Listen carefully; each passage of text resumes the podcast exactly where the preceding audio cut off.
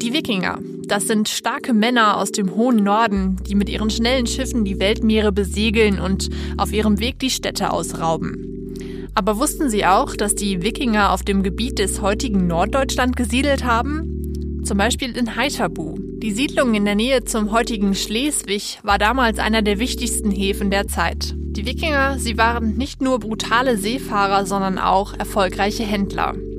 Mit diesem und mit einigen weiteren Klischees über die Männer aus dem Norden wollen wir in dieser Folge des Nachschlags aufklären.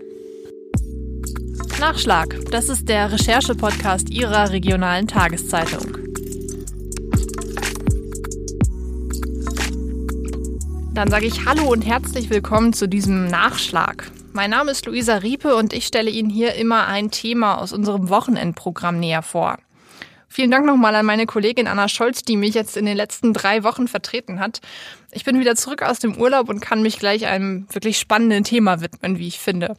Es geht um die Wikinger, ein äh, sagenumwobenes Volk, das ja im frühen Mittelalter, also vor rund 1500 Jahren, seine Hochzeit erlebte. Darüber spreche ich heute mit meiner Kollegin Julia Vogt. Hallo Julia. Hallo Luisa. Magst du dich vielleicht äh, unseren Hörern einmal kurz vorstellen? Wer bist du, was machst du und was hast du mit den Wikingern zu tun?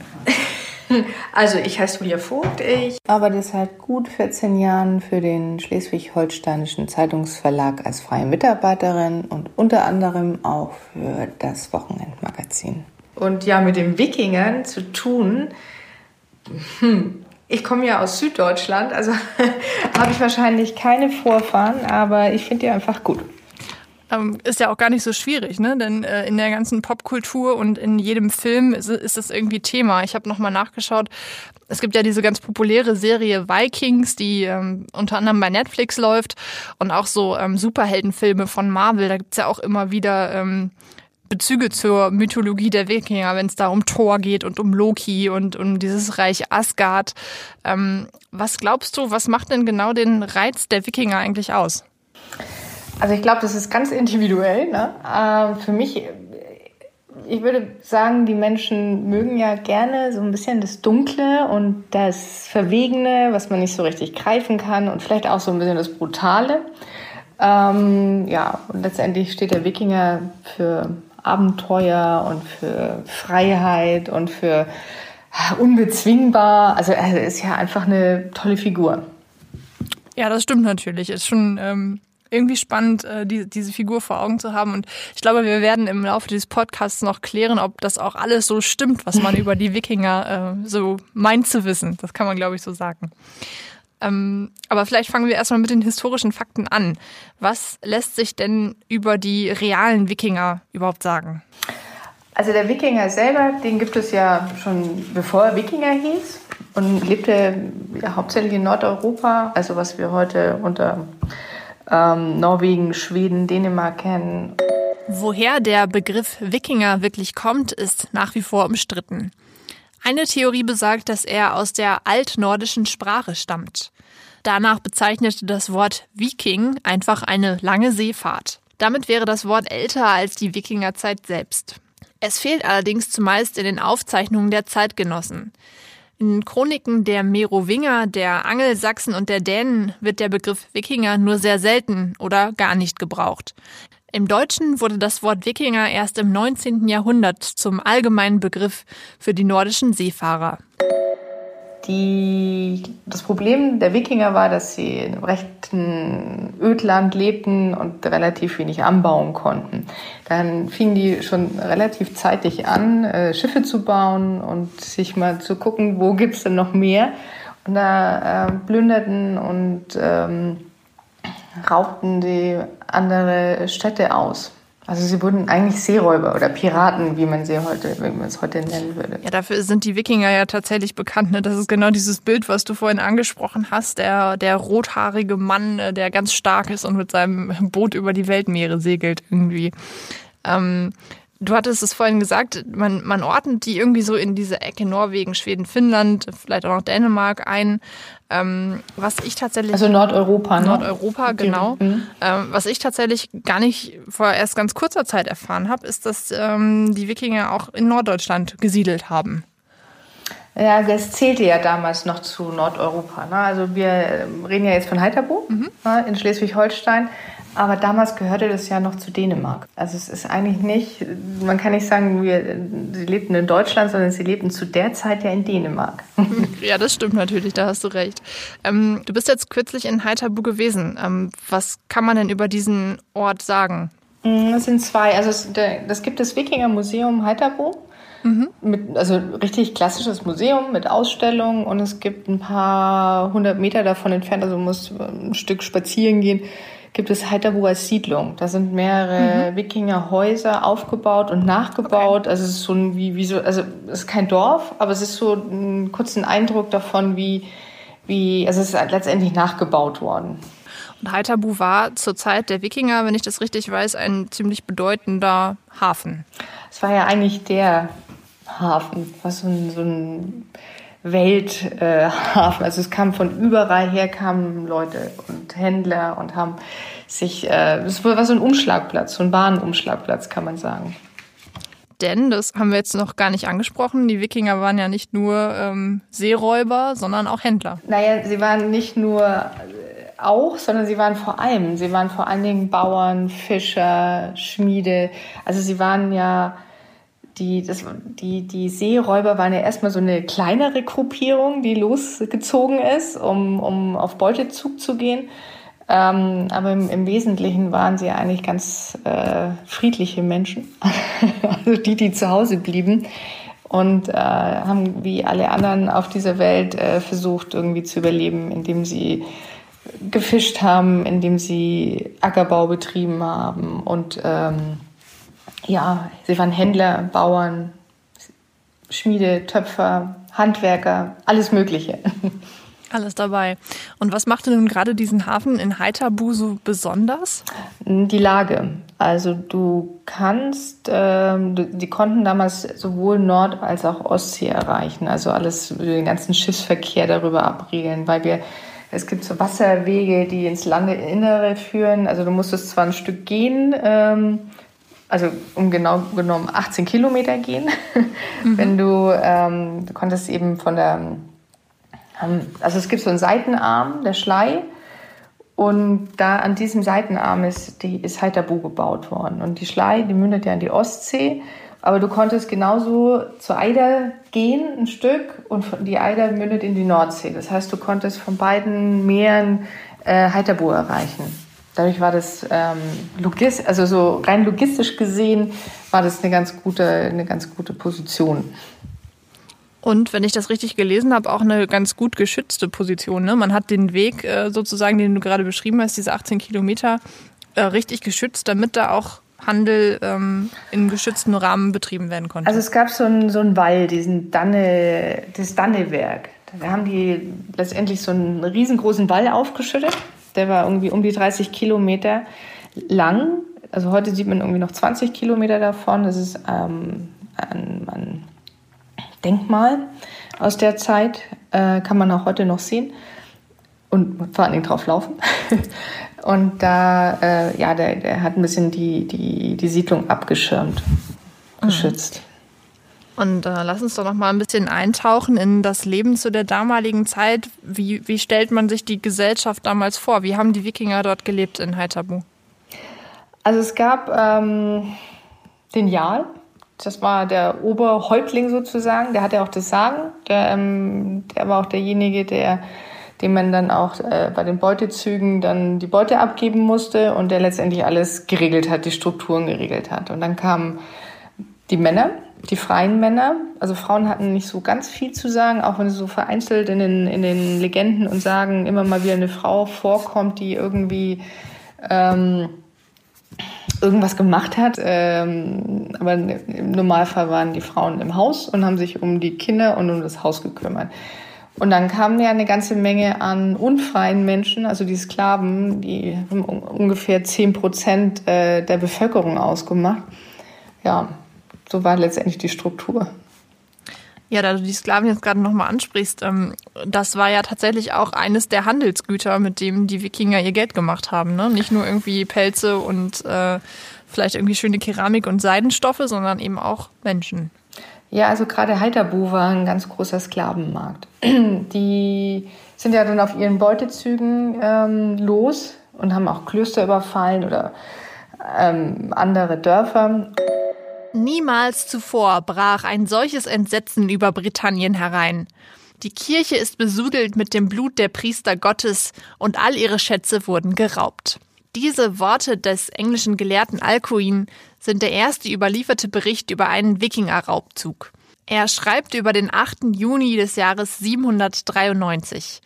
Damals kreuzten Schiffe mit auffälliger Bemalung mit Drachen und Schlangenköpfen vor der Insel Lindisfarne nahe Schottland auf. Sie kamen auf die Insel, töteten die Bewohner des Klosters und raubten ihnen Gold, Edelsteine und wertvolle Manuskripte. Als dieser Bericht am Hofe Karls des Großen bekannt wurde, war der Mythos der Seefahrer aus dem Norden geboren. Und haben sich da einfach die Menschen mitgenommen und versklavt. Vor allen Dingen halt auch viel Kinder und viel Frauen. Und die wurden dann in Heiterbu richtig verkauft. Ich stelle mir das dann vor wie so eine Art ja, Markt, ähm, wo dann äh, Händler aus anderen Teilen Europas, das war ja wahrscheinlich ein weit verzweigtes Netz, dann kamen, um sich diese Menschen für ihren eigenen Haushalt oder Betrieb oder Hof. Ähm, ich glaube, das war auch so. Also man kann sich das wirklich so wie so ein Viehmarkt vorstellen, dass man die so aufgereiht hat und äh, es gab ja auch ganz viele Händler aus dem Orient oder von weiß Gott woher die dann wirklich da angereist sind und mit Schmuck gehandelt haben, mit Stoffen gehandelt haben, Gewürze, aber eben auch mit Menschen. Die haben dann gesagt, so, ich brauche mal äh, irgendwie einen Sklaven für, für meine Frau zu Hause zum Helfen oder für die Landwirtschaft oder was auch. Es gab ja ganz, ganz viele, ähm, ganz viel Bedarf. Ja, und dann hat man sich den gekauft. Mhm. Ähm, woher weiß man das eigentlich alles so genau, was da in Haithabu vor sich gegangen ist? Du hast ja auch mit äh, Forschern gesprochen, die vor Ort das Ganze untersuchen. Wo, worauf stützen die sich da? Also es gibt ja über 1000 Ausgrabungen in Haithabu, ganz, ganz viele Funde. Und also wenn wir jetzt bei den Sklaven bleiben, die haben auch unzählige Sklavenfesseln gefunden, was ja darauf hindeutet, dass da relativ viele Sklaven gewesen sein müssen. Also es wurden viele Ausgrabungen, also gerade in Haithabu konnte man ganz, ganz viel äh, finden und macht das immer noch. Also die Ausgrabungen sind ja noch nicht beendet. Mhm. Ich sagte das gerade, du hast vor Ort mit den Forschern gesprochen. Ähm, wenn ich das richtig weiß, habt ihr auch einige so Dinge äh, besprochen, die man, von denen man so meint, dass man die über die Wikinger so weiß, ne? Also so, so leichte Klischees, Vorurteile, ähm, die sich dann auch gar nicht unbedingt als wahr herausgestellt haben, hast du mir äh, schon verraten. Ähm, was, was war da so das Spannendste für dich? Naja, also was ja, ähm, glaube ich, jeder äh, kennt, sind ja diese großen Hörner, was weiß ich, Wiki und Asterix und Obelix und alle haben sie ihre, ihre Helme mit den Hörnern und die Hörner gab es gar nicht. Das ist, glaube ich, so das Entscheidende, also was, was wir sofort vor Augen haben, wenn wir äh, den Wikinger mh, mm, uns vorstellen. Ähm, das war das, was mich äh, erstmal so, wo ich gedacht habe, so, okay, keine Hörner. die, ja, die sollen die wären ja auch ein bisschen unpraktisch gewesen. Ich habe mir das mal angeguckt, die, äh, die Helme mit den Hörnern, die kommen eigentlich aus der Bronzezeit, also noch tausend Jahre vor den Wikingern und äh, wurden ja dann eher so durch die Wagner-Opern bekannt. Also Wagner hat die, den Wikingern wieder aufgesetzt und ähm, Deswegen haben wir dieses Bild vor Augen, aber es gab keine. Also es gibt keine Funde, es gibt relativ wenig äh, Helme, die überhaupt gefunden worden sind. Es gibt nur einen einzigen, der komplett äh, war. Alle anderen sind nur so Fragmente, wo man dann irgendwelche Teile noch aus den Helmen zusammensetzen konnte, aber keiner davon hatte Hörner. Und wie sah es mit der Bewaffnung der Wikinger aus? Mit was haben die gekämpft? Also auch anders, als wir es denken würden oder wir das so mit Vikings und sonst was äh, vor Augen haben, hatten die relativ wenig. Kettenhemden gab es nur für die Obrigkeiten, auch da wieder, weil einfach das Geld fehlte. Ähm, die haben aber so sich mit ganz einfachen Sachen bewaffnet. Also Werkzeug, Schwert, Axt, Schild, je nachdem, was sie, wenn sie sich überhaupt leisten konnten. Also was ganz bekannt ist, ist eigentlich die Axt. Okay, und wie sieht es aus mit dem Hammer, dem Torshammer? Den kennt man ja auch als eins sozusagen der Attribute von Wikingern. Naja, das war ja eher ein Symbol. Ne? Der, der Hammer war ja ein Zauberhammer, der ja magische Kräfte hatte und der wurde ja Thor zugeschrieben, also der gehörte ja Thor. Der hat ja damit das Wetter gemacht. Also und die, man sagt, der Torshammer ist so ein Schutzamulett. Also eher sozusagen ein Schmuckstück. Ähm. Ja, also es ist keine, keine Waffe.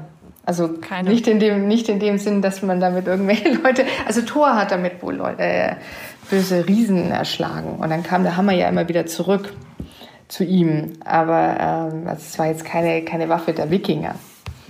Und man hat auch, ähm, weil wir die ja ganz viel, die Wikinger-Fans von heute, die tragen den ja als Tattoo oder als Kette.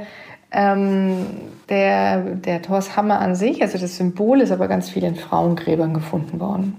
Interessanterweise eigentlich, ne? Ja, also ich denke schon, dass die Männer den auch getragen haben. Also warum jetzt der äh, ausgerechnet in Frauengräbern gefunden worden ist, kann ich mir so.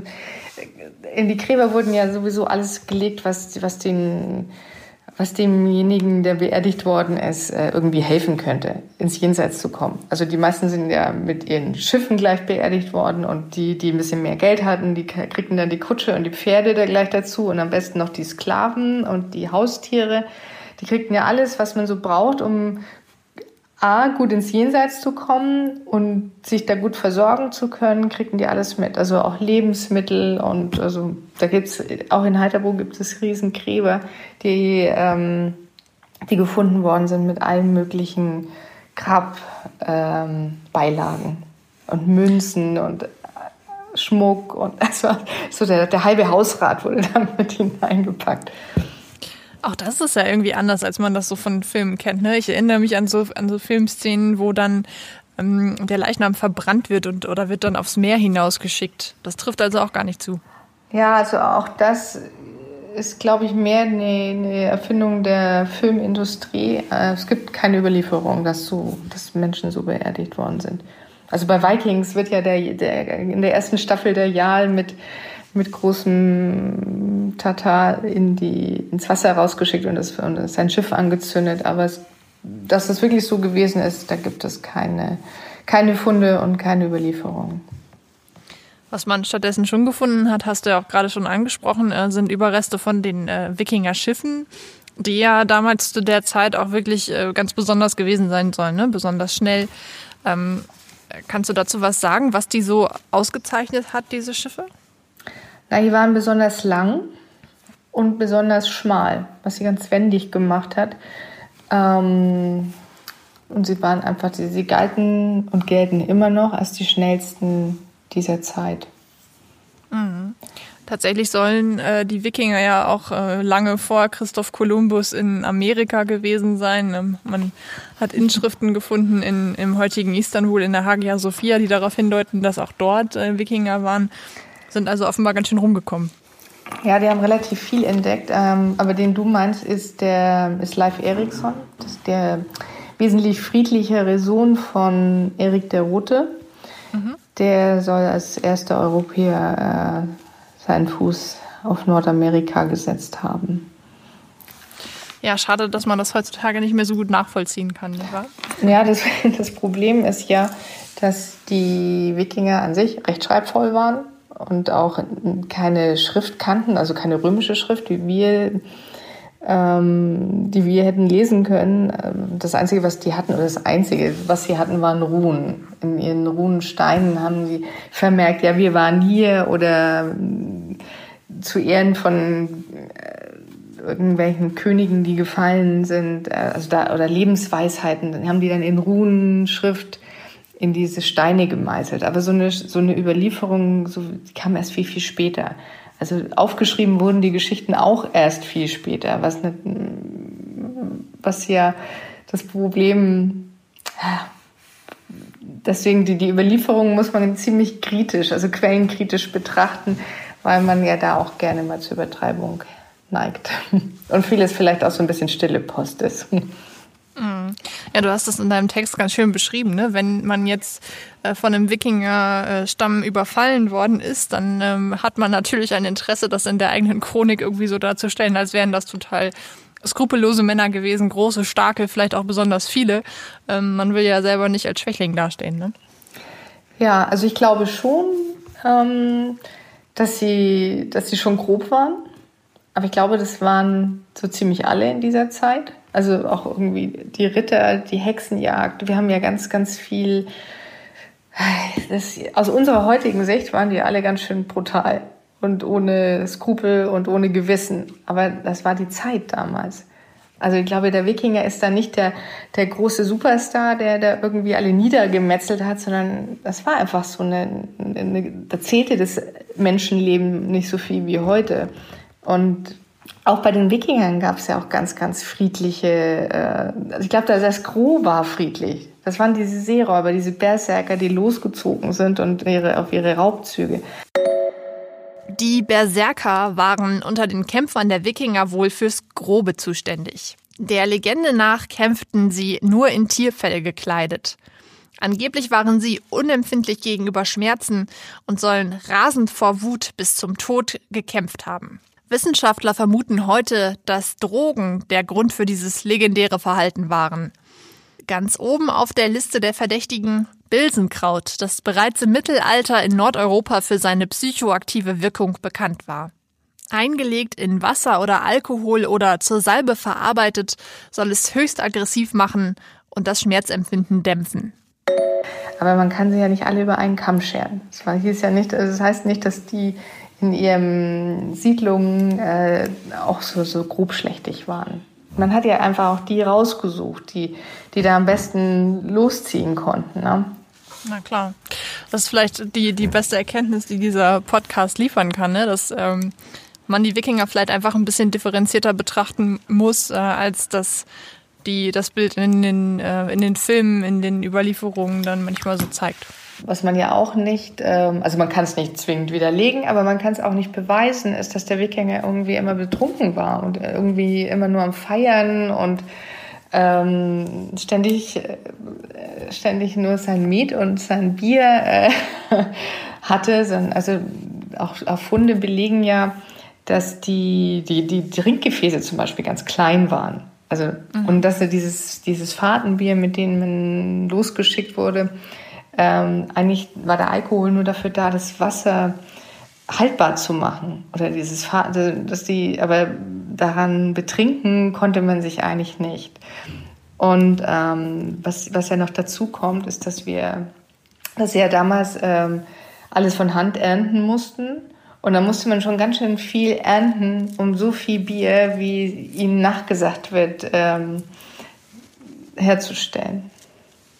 Also keine Trunkenbolde, willst du damit sagen? Ich, ja, also ich, ich bin da, ich glaube, da äh, würde ich mich wahrscheinlich zu weit aus dem Fenster lehnen und das Bild zu sehr zerstören des, des Wikingers. Aber ich glaube tatsächlich, dass man auch da das relativieren muss und sagen muss, okay, erstmal waren nicht alle Wikinger Trunkenbolde und zweitens ähm, musste so viel Bier in Massen, wie es in Filmen gerne dargestellt wird, hatten sie sicherlich nicht zur Verfügung. Ja, wahrscheinlich hast du recht. Ähm, was äh, ist eigentlich letztendlich mit Haitabu passiert? Also wie ging dann die Zeit dieser ja so un als unbesiegbar geltenden Wikinger dann zu Ende? Ja, Haitabu war ja eine richtige Goldgrube und natürlich wollten auch andere was davon abhaben. Im Jahr 974 sind die Sachsen äh, nach Haitabu gekommen und eroberten die Siedlung und ähm, später kam dann Haithabu auch in dänische Hand. Und ähm, ja, norwegische Krieger nahmen Haithabu im Jahr 1050 äh, ein und fackelten alles ab. Und dann kamen auch noch die slawischen Seefahrer kurze Zeit später, also 16 Jahre später, und machten dann alles platt. Ähm, somit war Haithabu als Wikingerstadt irgendwann ausgelöscht. Und die Wikinger selber verschwanden von der Bildfläche, als ähm, die Christianisierung sich durchsetzte. Mhm. Ja, und du hast es gerade schon gesagt, du stammst äh, aus Süddeutschland eigentlich, aber ähm, steckt ja noch äh, bei uns Norddeutschen zumindest irgendwie Wikingerblut mit drin? Ja, also wenn ich meinen Freund angucke, ganz bestimmt. äh, mit so 1,95 Meter und mit Bart und, und äh, vielen Tätowierungen, wobei die Wikinger gar keine Tätowierungen hatten. Okay, auch, auch interessant. äh, ja, also die hatten so, so Rötelsteine, mit denen sie sich wohl ein bisschen bemalt, also mit denen sie sich bemalt hatten. Aber es wurde nicht, äh, es gibt kein, auch da keine Funde oder äh, Überlieferungen, dass die sich richtig tätowiert hätten. Ähm, ja, dann die Frage, ob es in den Nord, bei den Norddeutschen, also ich glaube, die Wikinger, die, die, finden wir mehr in Dänemark, Norwegen und Schweden, also in Skandinavien. Bei uns Norddeutschen steckt da bestimmt auch noch irgendwo Wikingerblut. Aber so richtig finden, so richtige Linien sind dann doch eher in Skandinavien zu finden.